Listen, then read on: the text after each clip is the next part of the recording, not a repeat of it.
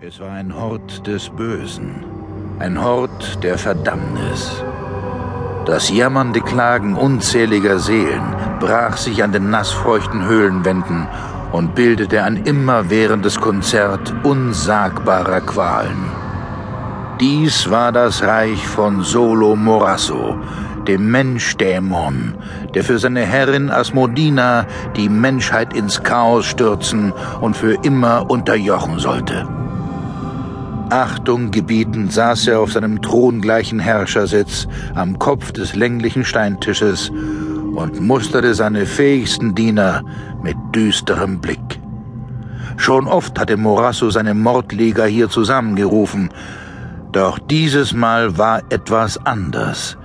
Dieses Mal fehlte ein Mitglied, und aus Morassos Augen sprach blanker Zorn.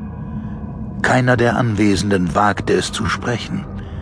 Mehrere Minuten warteten sie, bis ihr Anführer endlich aufstand und langsam um den Tisch herumschritt. Jeder von euch ist Teil meines Plans. Wenn einem von euch etwas zustößt, betrifft es uns alle. Wir sind nicht unverwundbar. Und ich muss mich jetzt fragen, wie die Mordliga als Ganzes funktionieren soll, wenn sich zu unseren Schwachpunkten auch noch Feigheit gesellt. Ich, ich kann dir erklären. Da gibt es nichts zu erklären. Du warst mit Pamela Scott unterwegs und bist alleine zurückgekehrt. Das stimmt so nicht. Ich hatte sie gewarnt. Du weißt doch, wie dickköpfig sie sein kann. Du hättest sie niemals zurücklassen dürfen. Ich wollte ja mit ihr fliehen. Aber dann hat dieser Chinese sie am Hals erwischt. Sie ist vor meinen Augen tot zusammengebrochen. Ja, wenn ich nicht geflohen wäre... Du irrst dich, Mondo. Sie lebt. Sie lebt? Das darf doch nicht wahr sein.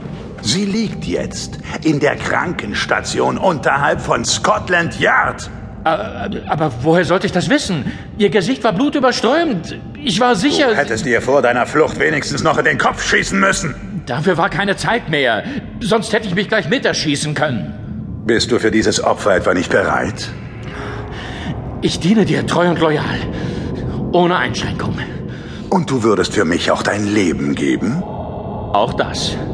Dann ist deine Anwesenheit ein Beweis für dein Versagen. Es wird nicht wieder vorkommen. Davon gehe ich aus. Wenn nicht die Erweckung Sorons bevorstünde, hätte ich dich schon längst in kleine Stücke reißen lassen und den Todesnebel mit deiner erbärmlichen Seele gefüttert. Ich. Ich werde Pamela da rausholen.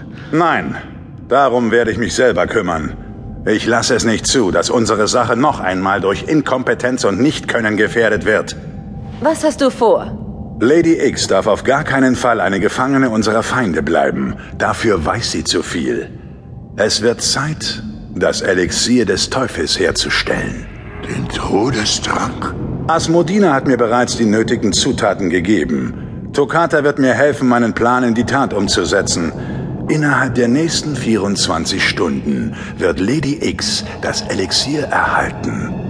Und dann werden sich unsere Probleme von ganz alleine lösen.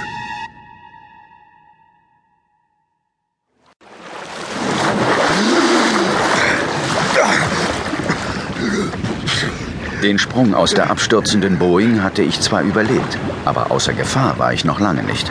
Das Wasser war eiskalt. Ich hatte das Gefühl, als würde meine Brust von eisernen Reifen zusammengepresst. Ich bekam kaum Luft. Zudem sog sich der Fallschirm, der mir gerade noch das Leben gerettet hatte, mit Wasser voll. Eine Welle hatte den Seidenschirm erfasst. Ich spürte den harten Ruck unter den Achselhöhlen, tauchte mit dem Kopf wieder unter Wasser. Verzweifelt zerrte ich an dem Haken, der den Fallschirm vom Rucksack trennte. Ich hatte es geschafft. Der Fallschirm löste sich und trieb davon. Sinclair! Captain, ich bin hier! Keine 20 Yards von mir entfernt sah ich den Captain der Boeing in einem kleinen gelben Schlauchboot sitzen. Jetzt fiel mir ein, dass auch in meinem Rucksack ein solches Schlauchboot zusammengefaltet war. Ich zog das Gummipaket aus der Tasche und aktivierte den Aufblasmechanismus. Die Wellen hoben das kleine Boot immer wieder hoch und runter. Nur unter großen Mühen konnte ich über den Gummiwulst ins Innere klettern. Für einen Moment blieb ich auf dem Rücken liegen, schnappte nach Luft, während Gischtfetzen über mein Gesicht fegten. Meine Augen suchten den Himmel ab. Vom Todesnebel fehlte jede Spur. Und dann sah ich den Blitz.